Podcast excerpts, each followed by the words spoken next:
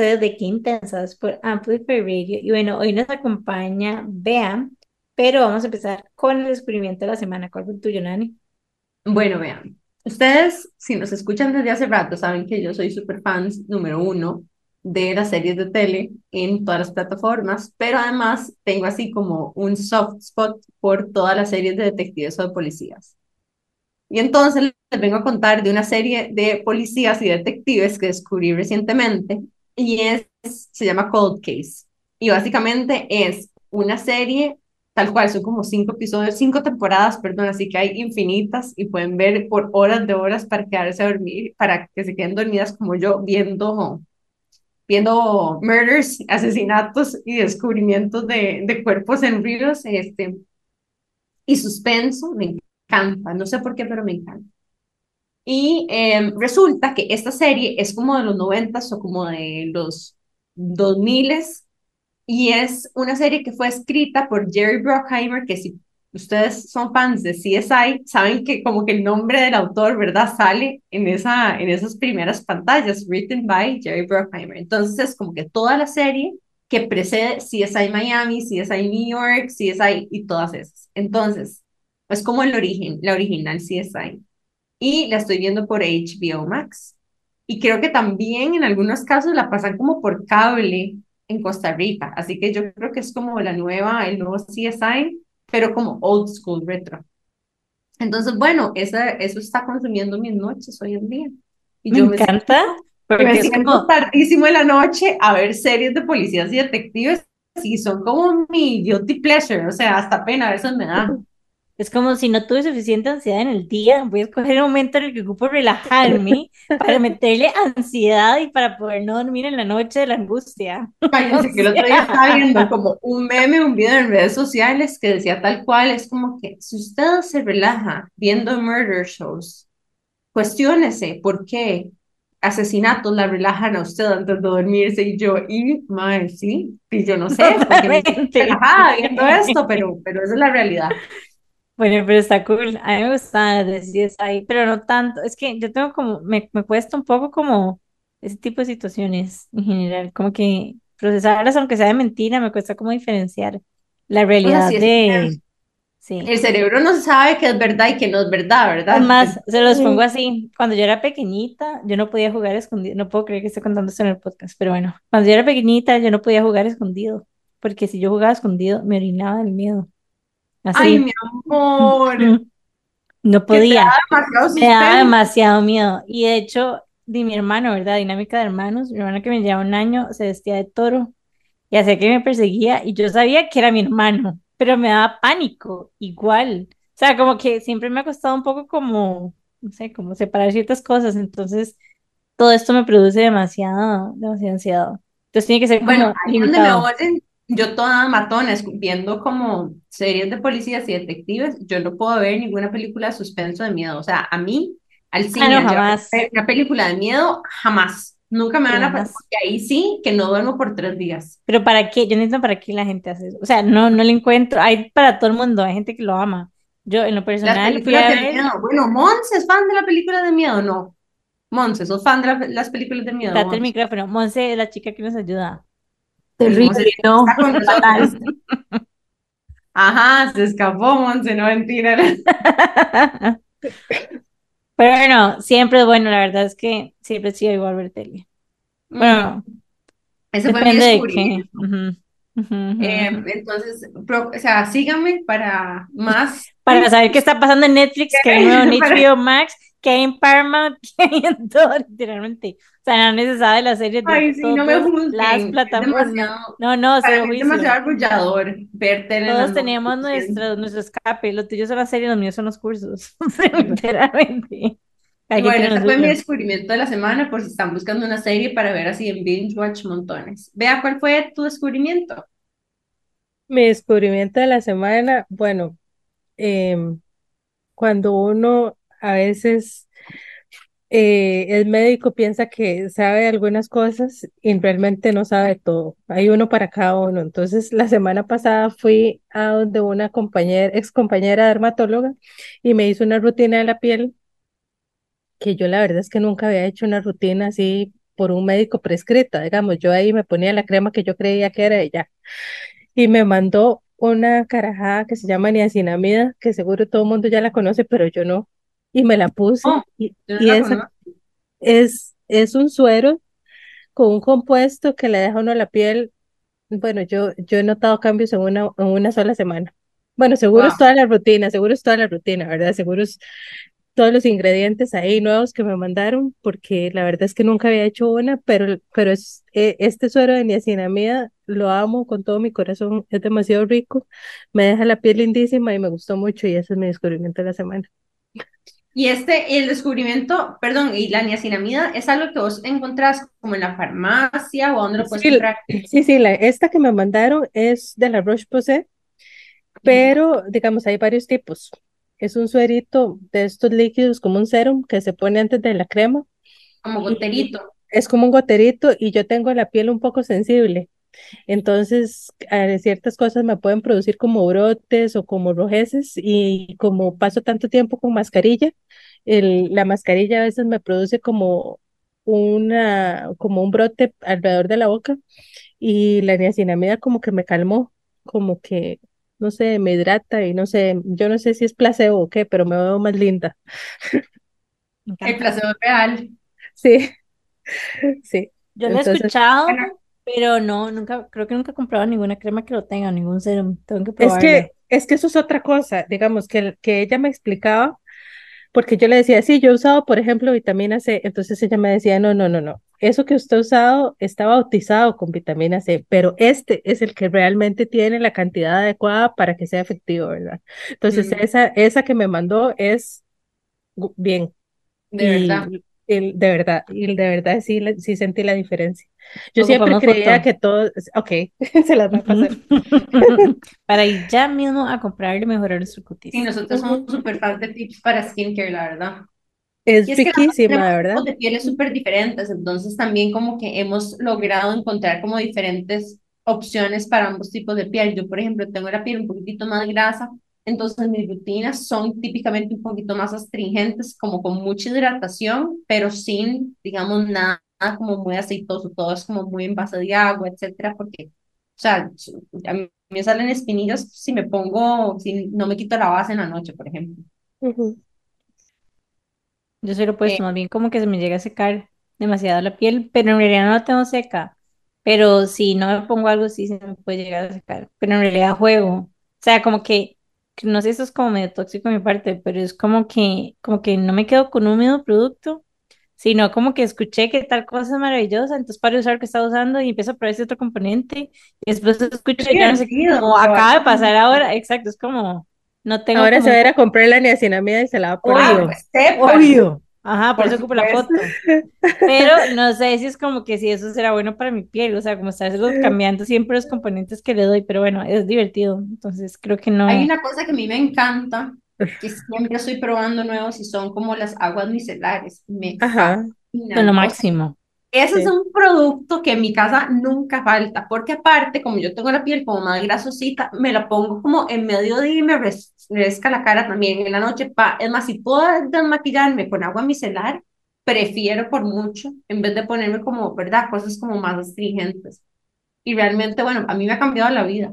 Esa es una, esa agüita yo la llevo a todo lado, o sea, a donde me vaya de viaje me la llevo, así, aunque sea como en tarritos chiquititos. Se supone que deberías de hacer dos, o sea, dos limpiezas. Primero con agua micelar y una segunda que es ya como lavando para terminar de quitar, porque aunque el agua micelar sí es bajado, como quita demasiado, como que no termina de quitar todo. Entonces, Es que el agua micelar tiene, tiene detergente, por eso hay que quitársela después. ah, no sabía ese fact. Ujú. No, yo tampoco, eso me lo dijo Como la agüita. Muy Sí, interesante. exacto.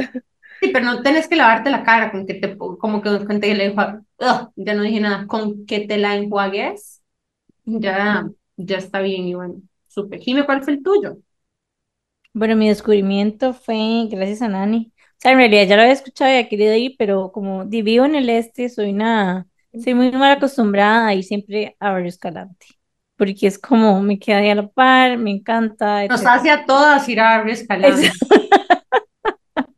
Esto es una realidad, pero bueno, el punto es que Nane propuso que fuéramos a Lúcida y desde hace rato quería ir y no había ido y la verdad me gustó mucho, me gustó mucho como que tenga el parquecito enfrente, me pareció como súper chill, la comida estaba rica, el plato white está espectacular, en precio me pareció, salió como en 8 mil creo y era como un café muy bueno y, y un bowl, porque yo soy la clase, o sea, mi desayuno es desayuno típico, siempre, no me importa que esté. yo igual. O sea, yo quiero mi gallo pinto y mi plátano maduro y mi tortillita y mi, ajá, o sea, soy fan del desayuno típico, entonces, bueno, me pedí ese y me pareció que estaba súper rico. Entonces, súper recomendado. De hecho, tenemos también unos amigos que de en el parque, el parque del café pero es como, no es como tan llenazo, o sea, no es como tan crowded, entonces me parece como súper relax y como, no sé, me, encantó, la verdad, volvería demasiado, de hecho vamos a volver. Sí, sí, me encantó. Y yo me pedí un flat white, como un iced flat white, delicioso también, con... Nos pedimos lo mismo, mañana nos pedimos el mismo... Con leche de almendras. Bueno, yo me pedí con leche de almendras. El flat white ice con leche de almendras y el desayuno típico. No, espérense, les tengo que decir otra cosa aprovechando esto. La tocineta caramelizada de ese lugar es una cosa de muerte lenta. O sea, es increíble. Es increíble la tocineta de ese lugar. Tienen que ir solamente por la tocineta si van a ir a hacer algo también. Está increíble. ¿Saben a qué otro lugar quiero ir, pero que no he ido todavía? que está ahí, debería empezar a salir más por la sabana, que venden como helados, pero son helados como de, no sé, de pejibaye y cosas rarísimas. ¿Qué? Nunca he ido. Es, está súper trending, es como corazón. Ah, quiero corazón contento. Ajá, ajá. Me han hablado demasiado de este lugar, es un lugar de postres también. Sí, y se ve como, me encanta porque la imagen se ve demasiado linda y todo se ve demasiado chiva, pero nuevamente, como estoy demasiado mal acostumbrada a que Escalante es como ahí a la par, entonces nada más me limito y salgo de ese lado. Bueno, eso y Franco, que está abriendo en estos, en estas semanas En la sabana, de hecho, también. Sí, Franco siempre es bien también. Franco, Cumpanis, Apotecario. Ya me volvió al este. Ya me volví al este, ¿verdad? Clásico. Bulali, para variar ahí. Bueno, chicas, y em, hoy es un episodio muy especial importante para nosotras también porque, no sé si ustedes saben, pero octubre es el mes a donde se crea conciencia acerca del cáncer de mama. Y hoy hemos invitado a la doctora Beatriz Araya, Bea, em, que además de ser médico profesión, tiene una especialidad en oncología quirúrgica y hace muchas cosas. Aparte de ser mamá de tres niños pequeños y estar casada, Da clases en la UCR, trabaja en el hospital, da charlas en diferentes lugares, se pasa capacitando, hace ejercicio, cuida a la familia, a sus amigos, también ella misma, y también acepta que es una intensa como nosotros. Así que bueno, te vamos a dar la bienvenida, eh, a este espacio y muy ilusionadas y contentas y agradecidas que nos diste tu valioso tiempo para hablar hoy de este tema tan importante. No, más bien muy agradecida que me hayan tomado en cuenta, en que me hayan invitado. Muchas gracias. Nos vamos a ir a un súper corto break comercial y ya casi volvemos a conocer un poco más de Bea, lo que ella hace, su historia y todo lo que nos va a enseñar hoy acerca del el cáncer de mama y muchas otras cosas más. Ya casi volvemos con más de Qué Intensas por Amplify Radio. Qué intensidad. Estamos de regreso con más de Qué Intensas aquí por Amplify Radio. Bueno, hoy nos acompaña Bea yo quería preguntarte por tu historia y qué te llevó a estudiar lo que estudiaste. Bueno, em, ¿qué me llevó a estudiar lo que yo estudié? Yo no le puedo explicar conscientemente qué exactamente fue. Yo siempre quise estudiar medicina desde que era una chiquita. Em, yo crecí en San Ramón de Alajuela y mis abuelos eran, bueno, mi abuelito era mi papá yo no crecí con mi papá biológico, sino que mi abuelo hizo la, la, la labor de ser mi papá y él siempre quiso ser médico, pero nunca pudo. Entonces, yo me imagino que por ahí viene la cosa y siempre quise estudiar medicina y gracias a Dios lo logré.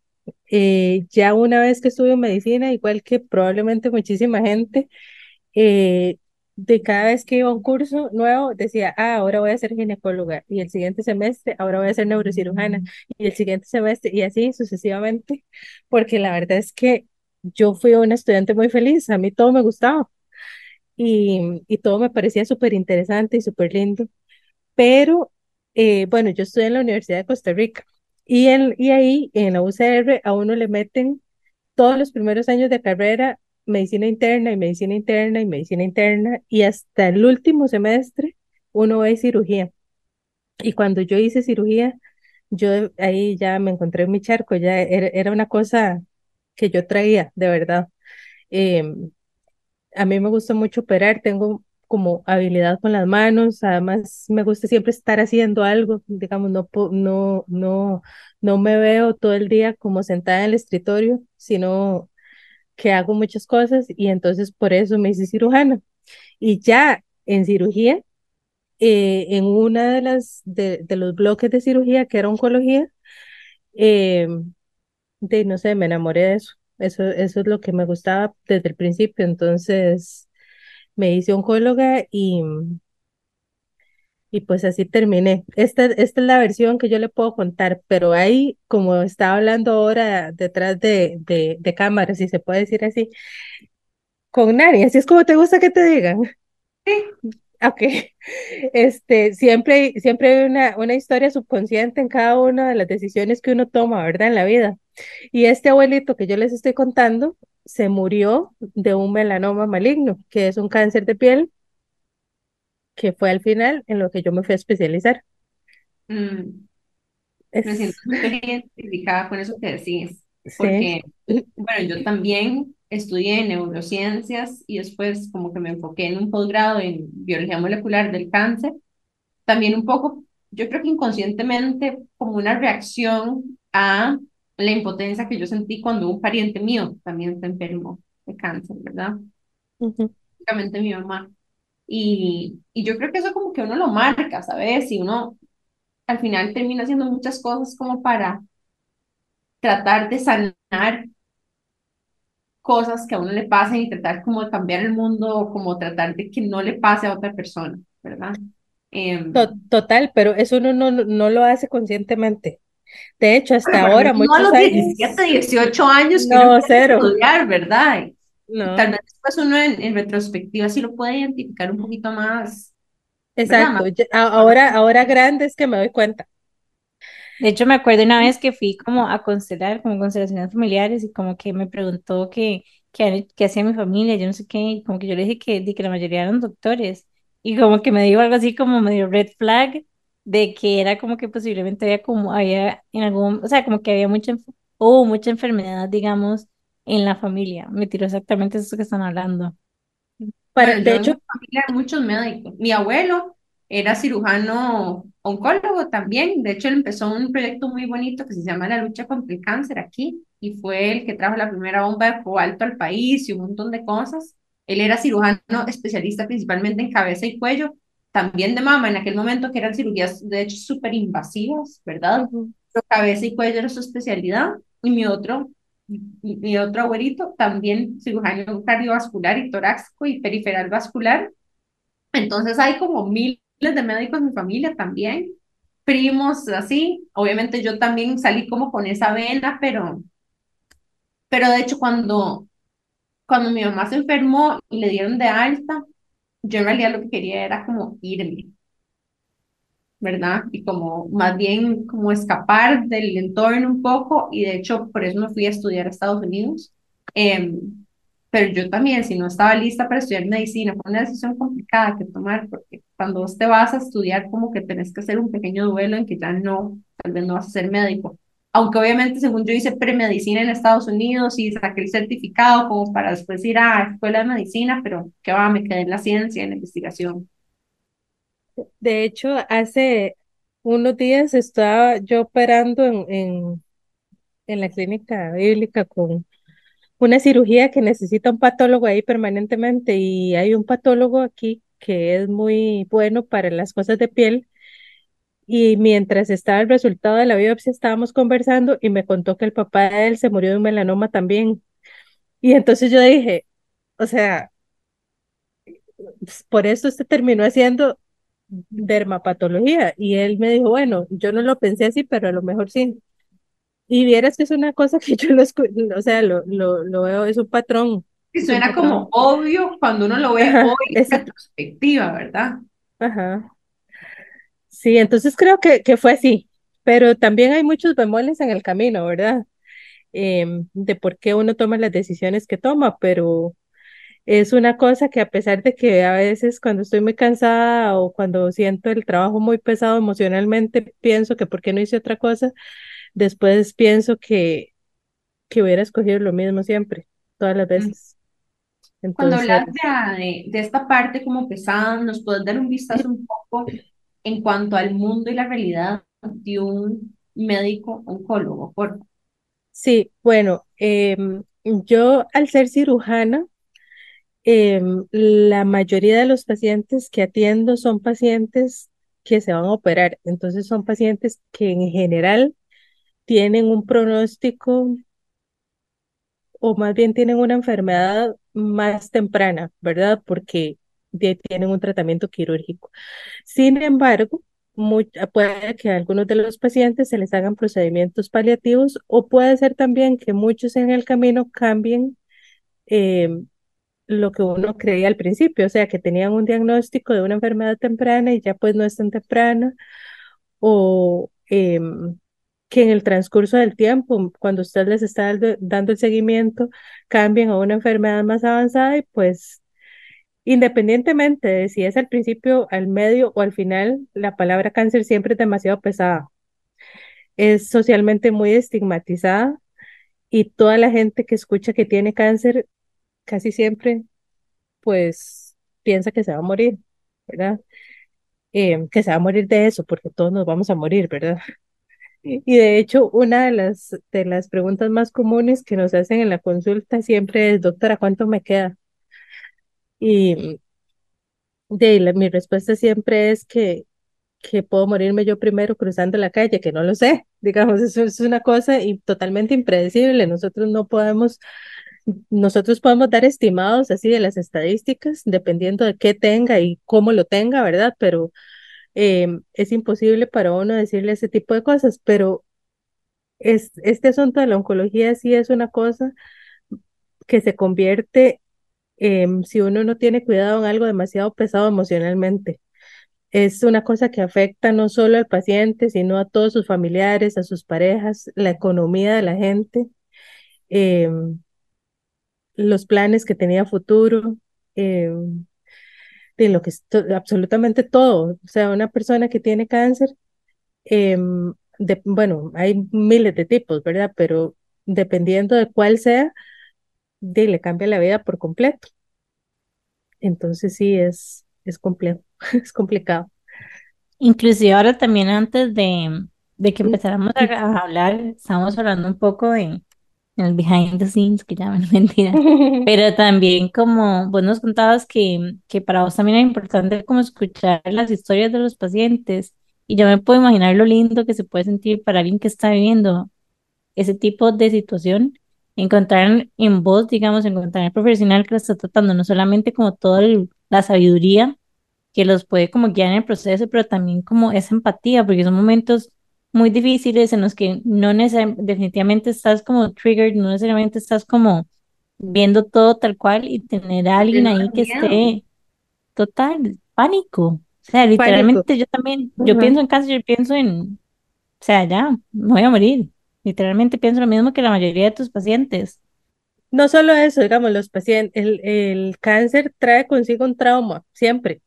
Es, y los pacientes pueden tener un trauma por su enfermedad actual o por algo que similar les pasó a, alguien de su familia. Por ejemplo, eh, hace un par de semanas operé un señor que mm, tenía la urgencia de quitarse eso ya, ¿verdad? Pero ya. Y eh, a veces eso no es posible, digamos, hay que hacer cosas antes.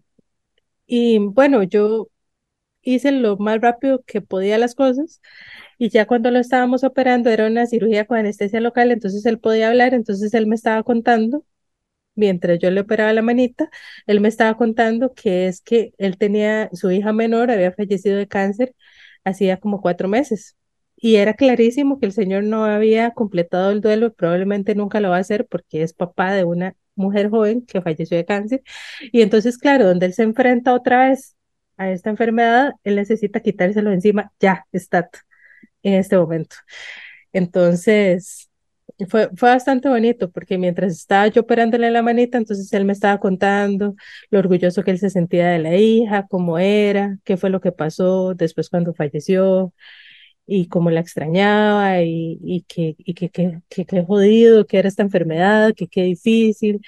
La gente este, se enoja, reniega, eh, la maldice, eh, la odia, eh, después de no le queda más que aceptarla, es bien complicado.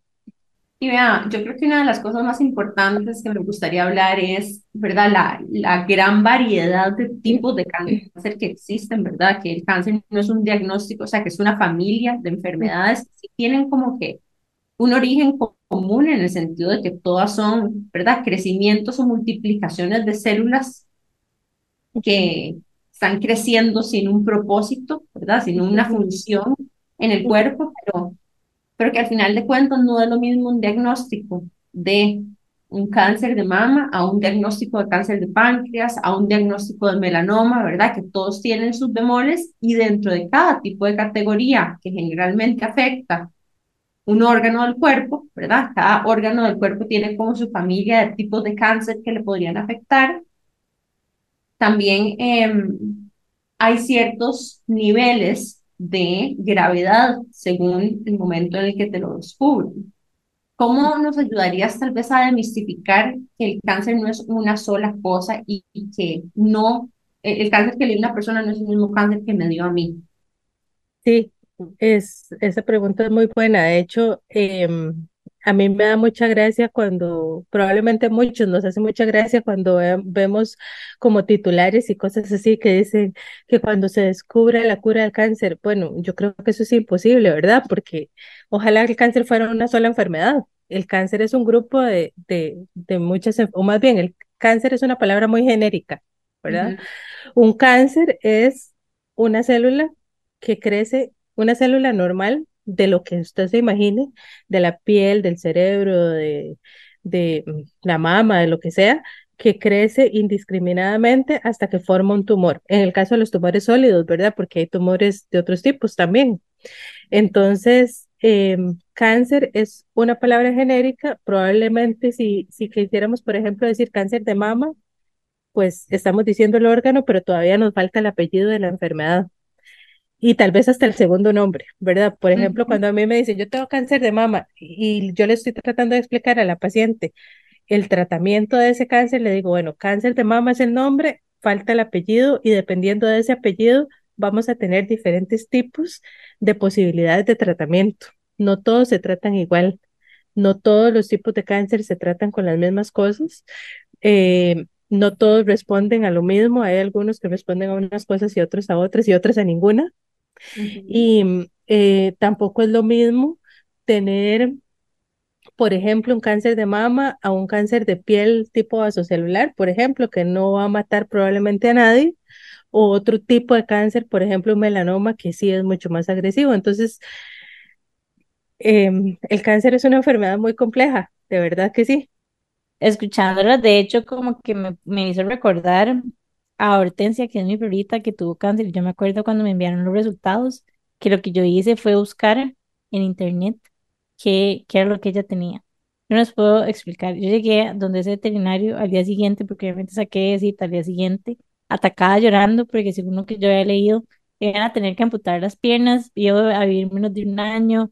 O sea, así, el worst case que ustedes puedan imaginar, fue eso, o sea, fue como que nada más como que sabía como el logro, pero en realidad no era como, no sabía detalles, no sabía el grado, no sabía nada. Entonces como que me hizo más bien como entrar en esta zona como...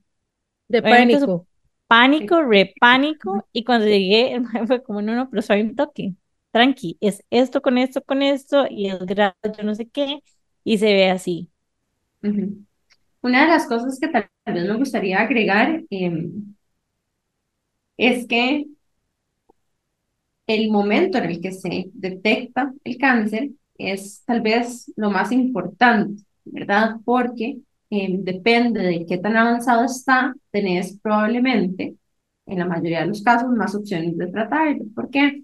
Porque en la medida que el cáncer también se va haciendo más grande y más complejo, tal vez se va haciendo también más heterogéneo y más como mezclado los tipos de células y más variantes de tipos de células. Y eso puede a veces hacer que em, el tratamiento tenga que tener varias fases. Entonces, una de las cosas que hablábamos también ahora antes es que si el cáncer realmente es prevenible o es tratable de forma temprana. No sé si vea, querés profundizar en eso.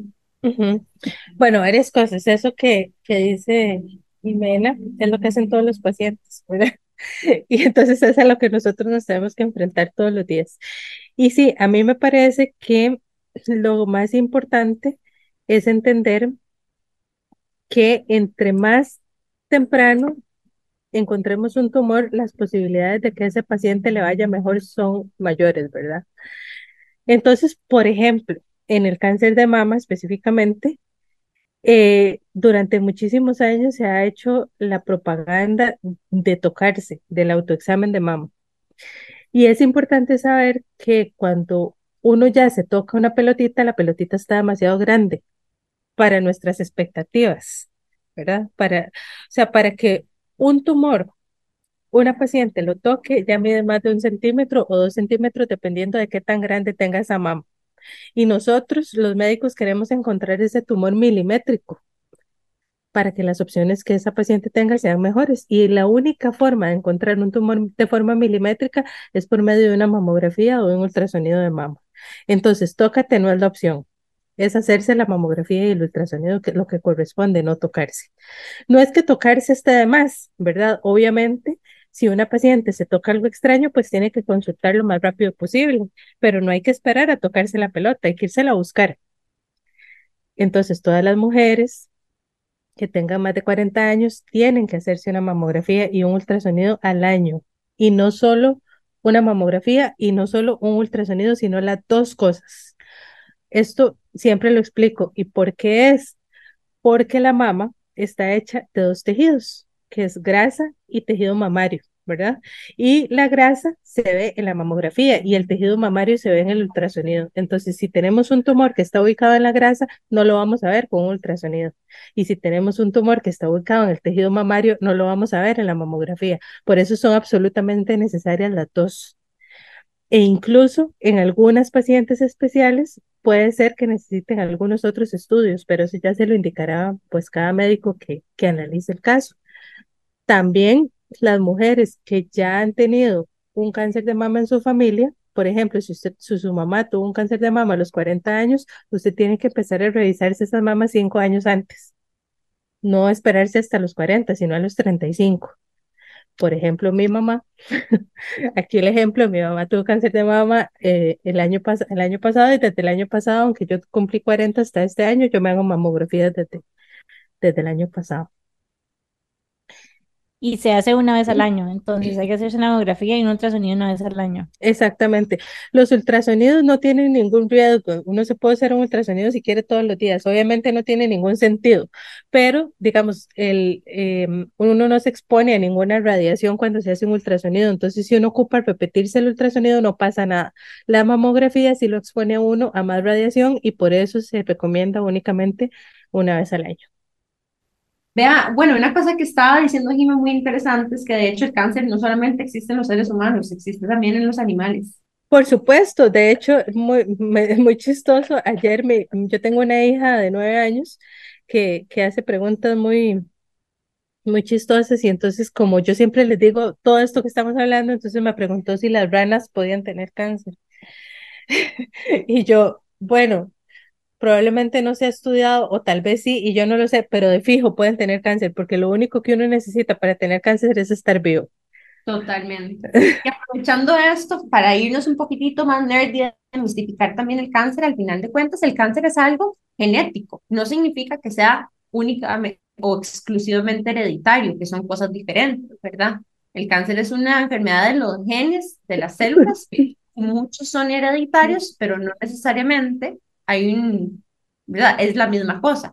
Sí, no, no, digamos, hay una ruedita de hecho, que explica como las diferentes causas que tiene el cáncer y son como muchas, ¿verdad? La genética es una de ellas y la herencia, en el caso de los adultos, es nada más de un 10 a un 15%. Pero hay muchísimo, o sea, tienen que confluir un montón de cosas para que una célula se convierta en cancerosa. Pueden ser genes, puede ser envejecimiento, puede ser herencia también, como dijimos, también pueden ser factores ambientales, este, como por ejemplo ciertos tipos de alimentación o exposición a ciertas sustancias, o por ejemplo en el cáncer de piel el sol o eh, hormonas, en el caso del cáncer de mama hay muchísimos tipos de cosas a las que, que pueden afectar, digamos, que aparezca un cáncer, no es una sola, sino sería más fácil bloquearlo, digamos, pero es, es bastante difícil encontrar una cura por esa razón, porque, porque tienen que confluir muchísimas cosas para que una persona se enferme. De hecho, a veces hay gente que dice, ¿verdad? ¿Cómo es posible que le haya dado algo como cáncer testicular a un deportista como Lance Armstrong, ¿verdad? Eh, no sé si quieres contarnos un poco de eso, de, de, qué se puede hacer para prevenir o si se puede prevenir el cáncer. Ok, cáncer no se puede prevenir. Eso es, mi, eso, es un, eso es un lema de mi vida, para que la gente, porque es que a veces la gente llega con esta culpa, ¿verdad? A la consulta. Y también los familiares este, me preguntan, ¿será porque mi mamá hizo o deshizo o se tomó o dejó de tomarse o por aquel tratamiento que le dejó el médico? Y nada que ver. O sea, olvídese de eso y, y, empecemos a trabajar con lo que tenemos ahora, ¿verdad? Porque si, si además de todo el proceso que tienen que llevar, que es tan pesado, le sumamos la culpa, pues no lo vamos a lograr, ¿verdad?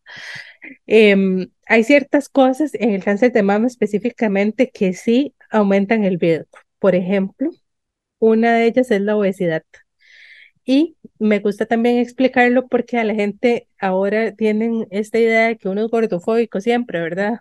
Y no, tengo una explicación exacta de por qué la obesidad produce cáncer de mama. Y es porque en las mujeres nosotros producimos naturalmente estrógenos de tres fuentes. Una son los ovarios, que es la mitad de los estrógenos y la progesterona que tenemos en todo el cuerpo. La otra, eh, el otro 25% de las glándulas suprarrenales y el 25% que queda es de la grasa centrípeta, o sea, de la pancita. De ahí sale el 25% de los estrógenos y la progesterona que tenemos las mujeres. Entonces, entre más grasa abdominal tenga una mujer, más estrógenos y progesterona tiene y esos, el, el estrógeno y la progesterona producen ciertos tipos de cáncer, como cáncer de mama, cáncer de útero y cáncer de colon. Entonces, la obesidad es un factor de riesgo prevenible contra el cáncer de mama, o sea, más bien no estar en sobrepeso, ¿verdad? O tener un peso saludable. Ese es uno de ellos. Otro que influye en muchísimos tipos de cáncer, no solo en el cáncer de mama, es fumar. El, los tóxicos del cigarro se encuentran en un montón de tumores, como en el cáncer de mama y también en el cáncer de cervix. Um, esos son otros, eh, otra que podemos prevenir. Algunas cosas que podemos cambiar y que tienen que ver con el cáncer de mama es, por ejemplo, no haber tenido hijos porque no haber tenido hijos nos hace, nos expone más años a los estrógenos y, las, y la progesterona normal que tenemos las mujeres en el cuerpo y eso aumenta las posibilidades que tengamos de tener cáncer de mama, igual que haber dado de mamar, por ejemplo. Em, la alimentación también tiene que, ver, pero como dije al principio, no es que haberme comido o haber dejado de comer cierta cosa nos lo produjo, o sea, tienen que cumplir un montón de cosas. Entonces, digamos, no me gusta eh, que las pacientes piensen en que, que, que anden rebuscando la causa, porque además no tiene ningún sentido. Ah, hay otra cosa. Y por ejemplo, las pastillas o los métodos anticonceptivos. Los métodos anticonceptivos más bien protegen a las mujeres contra cáncer de mama, porque los métodos anticonceptivos lo que hacen es como dar un placebo al cuerpo de esos estrógenos y esa progesterona y disminuir los niveles. Exacto. Entonces, no estamos expuestas tantísimos años a altos niveles de estrógenos y de progesterona. Contrario a tomar estrógenos, que a veces algunas mujeres toman estrógenos durante la menopausia para disminuir los calores y todos los síntomas menopáusicos, eso sí aumentan el riesgo de cáncer de mama. Yo tengo una última pregunta antes de que nos vayamos a corte comercial y es que yo he escuchado de cierta gente que se hace como un tipo de examen porque están buscando, no sé exactamente qué es, pero que es como, ¿sabes de qué estoy hablando? Sí, sí, sí. Hoy eso es todo un tema, eso necesito una semana para hablar de eso, pero bueno, voy a, explicar rápidamente. Hay dos genes que están muy tipificados que tienen que ver con el cáncer de mama, que se llaman BRCA1 y 2. En el mundo en general, el más común es el 1 y en Costa Rica el más común es el 2. Y esa es esta, esta prueba famosa que se hizo Angelina Jolie, que se quitó las dos mamas, ¿verdad? Entonces, cuando uno tiene un BRCA positivo, tiene más riesgo de desarrollar cáncer de mama. Pero, ¿qué es lo que sucede? Que quitarse las mamas no le quita a usted el 100% del riesgo de que, de que le vaya a salir. Entonces, digamos, hacer una prueba genética sin tener un grupo de profesionales que analicen la situación y le aconsejen cuáles son las medidas que puede tomar usted para disminuir el riesgo es totalmente antiético y antiprofesional. Eso lo único que hace es volver loca a la gente. Eso no sirve, digamos, para prevenir el cáncer de mama. Y, y de hecho, no hay ninguna medida, aunque usted sepa que tiene ese gen positivo, que usted pueda tomar que le asegure que no va a tener ningún tipo, ninguno de los tipos de cáncer que, que el riesgo, porque no es solo el de mama, sino también el de ovario, el de útero, el de páncreas, todos esos tienen que ver con esos genes y miles de miles otros genes que estoy segura que, que usted sabe más que yo de eso. O sea, hay miles de genes que pueden estar mutados, que, que con, algunos los podemos conocer y otros no, que, que, mm, que aumentan el riesgo, sí, que contribuyen al riesgo y que no podemos evitar en un 100% que quitándonos las mamas que nos vaya a salir cáncer de mama solo sabiendo eso. Sí, realmente al final el consejo siempre es estar monitoreándose para, si usted le va a dar, lo mejor que puede hacer es pescárselo temprano. Exacto. No solo eso, digamos, hay algunas pacientes en, en especiales en las que sí es valioso conocer el resultado de ese gen porque ya han tenido cáncer de mama a una edad muy temprana. Entonces se testean para establecer medidas para disminuir el riesgo, pero esto siempre acompañada de un consejo genético. Claro, incluso digamos, hay otra cosa muy importante que es como tu genealogía. Entonces, ejemplo, no sé si a tu abuela y la hermana de tu abuela y a la prima de tu abuela todas tuvieron cáncer de mama, y después en la generación, digamos, de tu mamá, no, pero después tienes una prima que ya tuvo su primera pelotita, ahí, digamos, puedes hacer una investigación más profunda y te haces este examen genético para entender a dónde estás vos y eso es lo que te va a determinar, por ejemplo, como dice Bea, es empezarte a hacer una mamografía, no esperes hasta los 40, empezate a hacértela antes, ¿verdad? Si tienes más posibilidades, entonces puedes hacer ese screening y esa búsqueda muchísimo más temprano. Pero bueno, nos vamos a ir a un corte comercial súper rápido y en unos minutos volvemos con más de Bea aquí porque intensas en Amplify Radio. Ya volvemos. Qué intensidad. Estamos de regreso con más de Qué Intensas por Amplify Radio y hoy tenemos a Bea, a la doctora Beatriz, que es oncóloga cirujana y justamente estamos hablando de un tema importante que nos afecta e impacta a todas las mujeres, que es eh, estar conscientes de la posibilidad y de estar conscientes del diagnóstico de cáncer de mama en no solamente nosotras, sino que las personas alrededor. Y bueno, em, tal vez dos cosas importantes que me gustaría tocar en este último segmento. Vean, número uno, ¿verdad? ¿Quiénes son las personas más vulnerables alrededor de nosotras? Y dos, ¿qué pasa cuando una mujer es diagnosticada con cáncer de mama? ¿Qué podría esperar? Ok, respecto a las personas que son más vulnerables, casi siempre son las adultas mayores. Eh, nosotros hemos recibido muchísimas pacientes que eh, tal vez tenían una masa nunca se revisaron, nunca dejaron que nadie las viera por pudor, incluso familiares de colegas que hasta que empezó el feo llegaron a la consulta.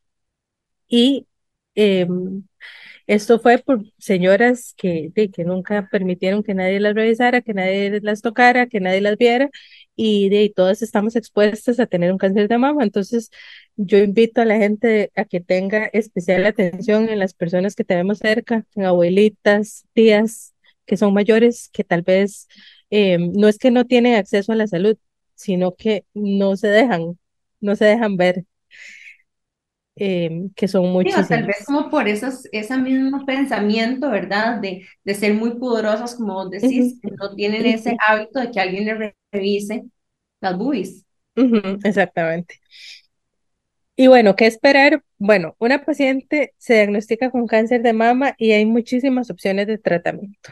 Y casi siempre, digamos, esta decisión de, de, tratamiento se toma dependiendo de dónde está el tumor, dónde está, me refiero, a si está solo en la mama o si ya se fue para otro lado, y del tamaño de la mama con respecto al tamaño del tumor.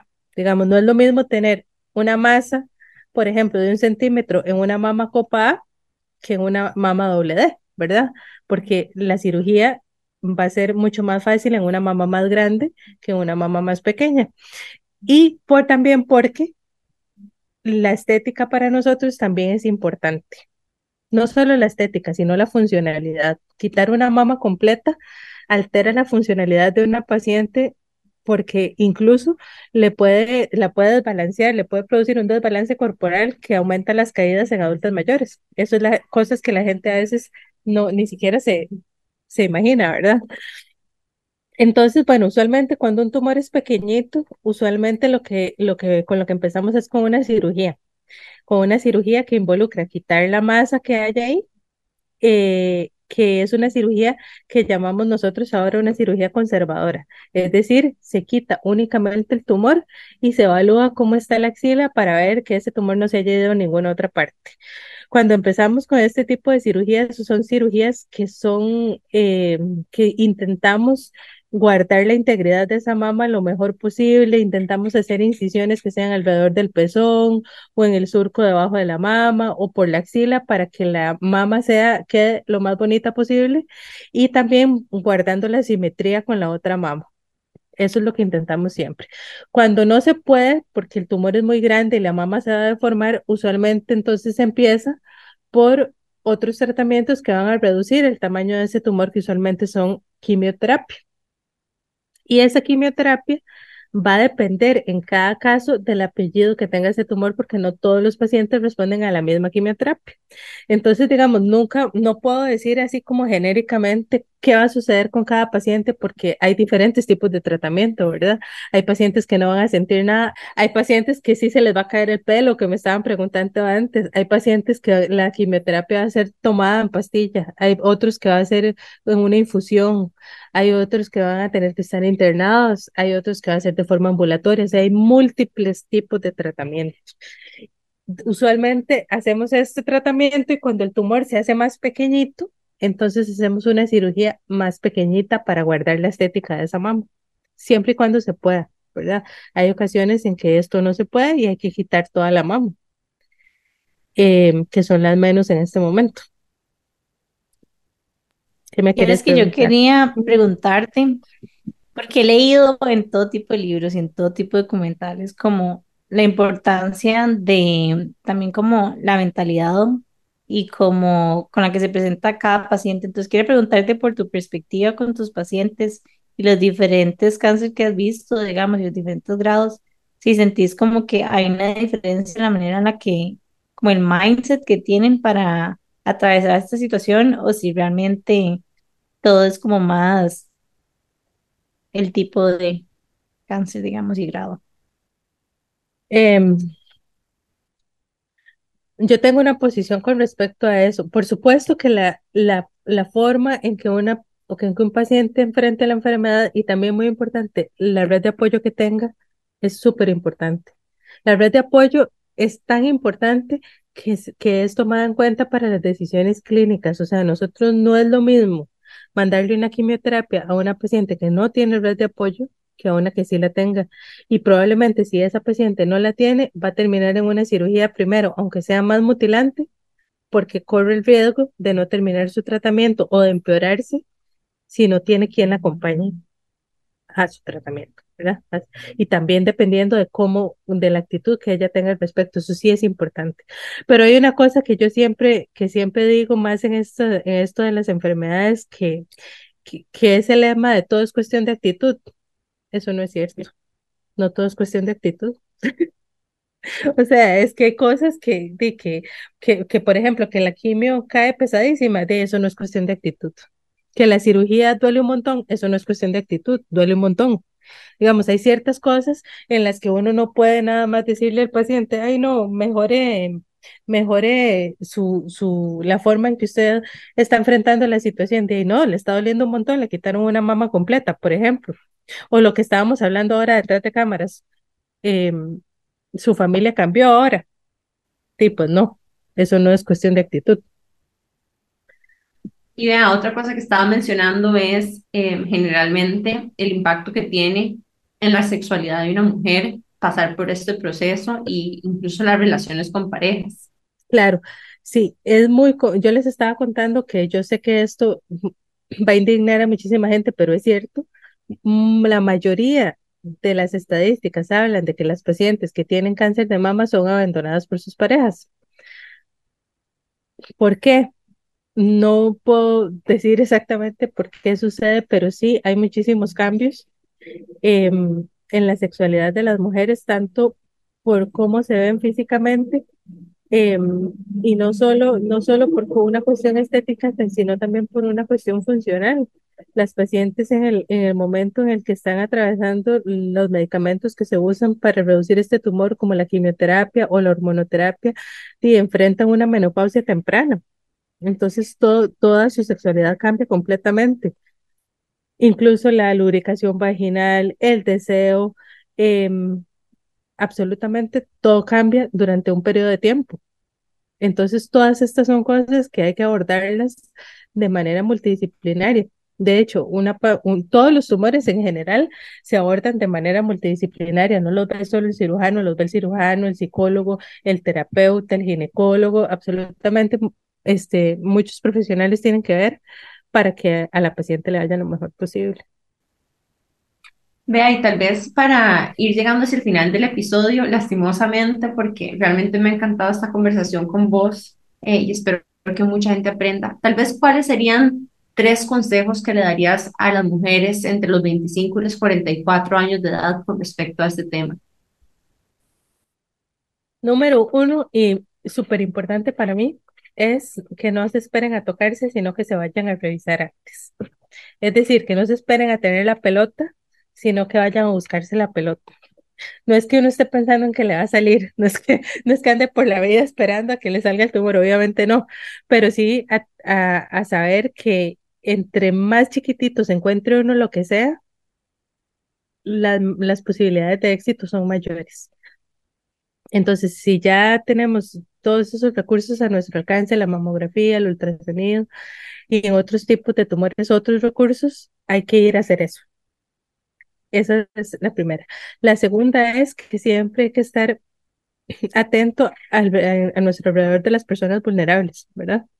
De abuelitas, tías, incluso mamá, no sabemos, em, estarle recordando, estar haciendo conciencia de que se hagan sus chequeos. Número tres, em, siendo este tumor una cosa tan, tan común, hay que tener cierta empatía, ¿verdad? Con, con todas las personas que están pasando por esto. Em, hay muchísimas mujeres jóvenes, amigas, familiares, y mm, bueno, no, no es como que uno les va a ayudar en su tratamiento específicamente, pero sí puede por lo menos tener esa, esa actitud em, empática para que mejore su entorno. ¿Me explico? Bueno, el apoyo moral. Exactamente. Suma, el apoyo moral suma. Sí. Muchas gracias, Vea, por estos tres consejos.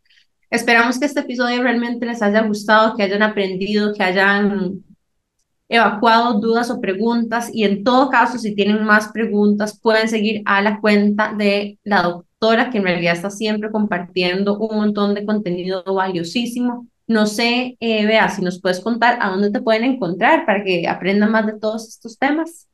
Sí, bueno, yo tengo una cuenta en Instagram y en Facebook que se llama OncoCR, como Oncología Costa Rica, OncoCR, doctora B. Araya, que es mi nombre. Em, y sí, siempre ahí por ahí estoy compartiendo cosas. Muy bien. Yo quería agradecerte porque verdad que me pareció un episodio demasiado valioso, como que siento que la manera en la que comunicaste en realidad como todo lo que hay detrás, no, no cualquiera puede hacerlo de la manera en que lo hiciste. Entonces quería agradecerte por tu tiempo y realmente esperamos que compartan mucho este episodio porque hay información muy valiosa y hay muchas cosas que tal vez yo escuché por primera vez acá, que no había escuchado en campañas de awareness. Entonces, sí, si tienen chats de amigas, si tienen chats con tías, primas, etcétera, creo que es un episodio que nos podría agregar valor a todas y que podemos, que nos puede ayudar a crear conciencia alrededor de esto. Así que muchísimas gracias por tu tiempo. Muchísimas gracias. gracias a todos por habernos escuchado hasta el final del episodio. Recordarles nada más que todos los miércoles nos pueden escuchar en Amplify Radio y en diferentes plataformas para podcast. Tenemos más de 150 episodios de donde pueden escoger. Y decirles también que nos sigan en Instagram como que Intensas Podcast y Amplify como Amplify Radio FM. Chao. Chao. Chao.